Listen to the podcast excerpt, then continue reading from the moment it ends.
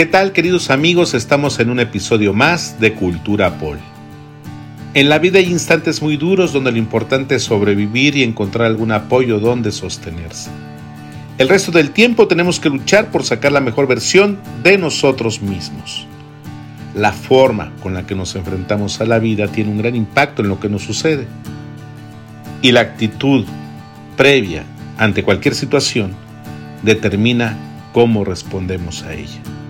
La manera como uno decide responder ante los problemas y cuestiones que se le plantean cada día influye totalmente en el resultado. Y es entendiendo nuestro cerebro y gestionando nuestras emociones cómo mejoramos nuestra vida. En mi actividad profesional, en muchas ocasiones tengo la oportunidad de admirar a personas que ante historias de sufrimiento, dolor y fracaso han sido capaces de superarlas, porque el fracaso enseña lo que el éxito oculta. Y es aquí donde comienza un camino apasionante para entendernos y reinventarnos, porque siempre existe una segunda posibilidad de volver a ilusionarse y diseñar un camino mejor para cada uno de nosotros. La felicidad no se define, la felicidad se experimenta y para conocerla hay que haberla sentido y una vez que se ha sentido, las palabras se quedan cortas para explicarla. La felicidad consiste en tener una vida lograda, donde intentamos sacar el mejor partido a nuestros valores y a nuestras aptitudes. La felicidad es hacer una pequeña obra de arte con la vida, es esforzarnos cada día para sacar nuestra mejor versión la felicidad está íntimamente relacionada con el sentido que le damos a nuestra existencia.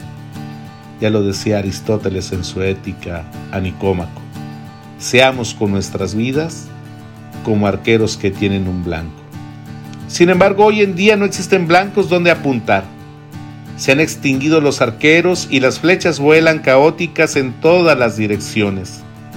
Hay aspectos ajenos a nosotros que no podemos cambiar no podemos elegir gran parte de lo que nos sucederá en la vida, pero somos absolutamente libres todos y cada uno de nosotros de elegir la actitud con la que vamos a afrontarlo. Nos reparten unas cartas, mejores o peores, pero son las que tenemos y hay que jugarlas. Y hay que saber jugarlas lo mejor posible. Los episodios que nos arrasan física y psicológicamente nos han dejado una huella importante en nuestra biografía y la manera en la que cada uno de nosotros se sobrepone y vuelve a empezar marca nuestra personalidad en muchos aspectos. Y ese talento nace de una fortaleza interior que todos tenemos desarrollada en mayor o menor medida, que es la resiliencia, que es la capacidad del ser humano para reponerse de una situación traumática sin quedar marcado de por vida y ser feliz. Todo el camino que he recorrido a lo largo de mis años me ha ayudado a entender mejor el comportamiento del cerebro y con él el del sufrimiento y en última instancia el camino a la felicidad.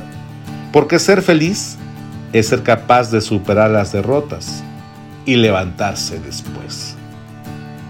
Soy Alberto Rivera y nos vemos en el próximo episodio.